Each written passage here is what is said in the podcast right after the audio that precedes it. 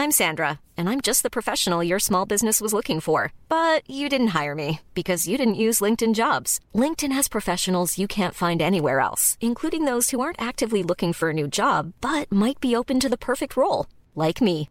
In a given month, over 70% of LinkedIn users don't visit other leading job sites. So if you're not looking on LinkedIn, you'll miss out on great candidates like Sandra. Start hiring professionals like a professional. Post your free job on linkedin.com/spoken today. Heraldo Podcast, un lugar para tus oídos. Hoy, en primera plana, hoy comienza el regreso a clases presenciales. ¿Mandarás a tus hijos a la escuela a pesar del aumento de contagios? Esto es Primera Plana de El Heraldo de México. Aunque los contagios por COVID-19 han aumentado 120% en las últimas semanas en todo el país, la Secretaría de Educación Pública informó que el regreso a clases presenciales se mantiene para este lunes 3 de enero, por lo que 24.6 millones de alumnos de escuelas públicas y privadas regresarán a los salones. Y aunque la SEP dijo estar lista para este regreso, las autoridades de 10 estados decidieron aplazar el regreso a las aulas para evitar el rebrote entre alumnos y personal docente.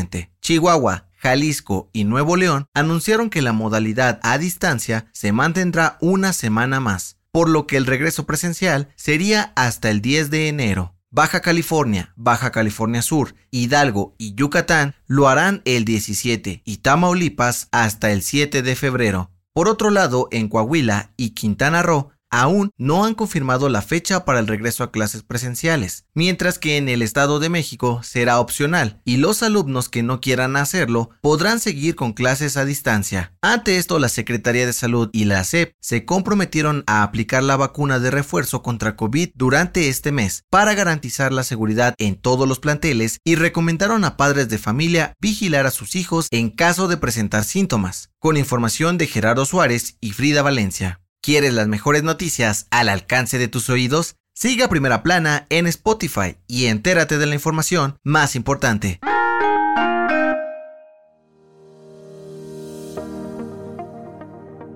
A partir de este año, el programa para el bienestar de las personas de emergencia social o natural no solo cubrirá a los mexicanos, sino también a todos los extranjeros que vivan en el país. De acuerdo con lo publicado en el Diario Oficial de la Federación, cualquier persona, ya sea de nacionalidad mexicana o extranjera, podrá recibir como mínimo 2.724 pesos si son afectados por una emergencia social o natural. Este programa fue presentado en 2019 con el objetivo de ayudar principalmente a niños, adolescentes, adultos mayores e indígenas mexicanos que han sido víctimas de desastres naturales como inundaciones, incendios o sismos.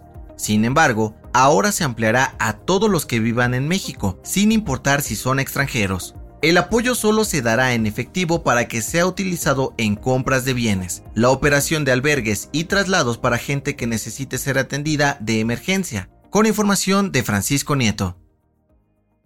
En otras noticias, el Servicio Meteorológico Nacional informó sobre la posible caída de nieve y temperaturas de hasta menos 15 grados centígrados en Chihuahua, Durango, Sonora y Coahuila, debido al Frente Frío número 19, por lo que pidieron a la población tomar precauciones.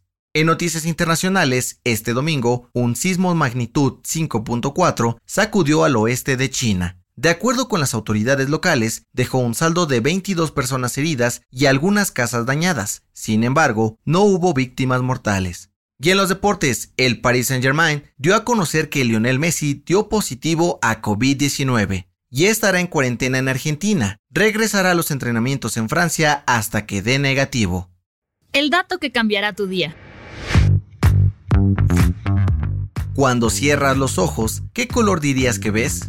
¿Negro? De acuerdo con un estudio realizado por la Universidad de Múnich, el color que percibimos cuando tenemos los ojos cerrados es Egingrau, un tono muy oscuro de gris. Según los investigadores, la percepción de este color es diferente en cada persona, pero nunca es negro por completo.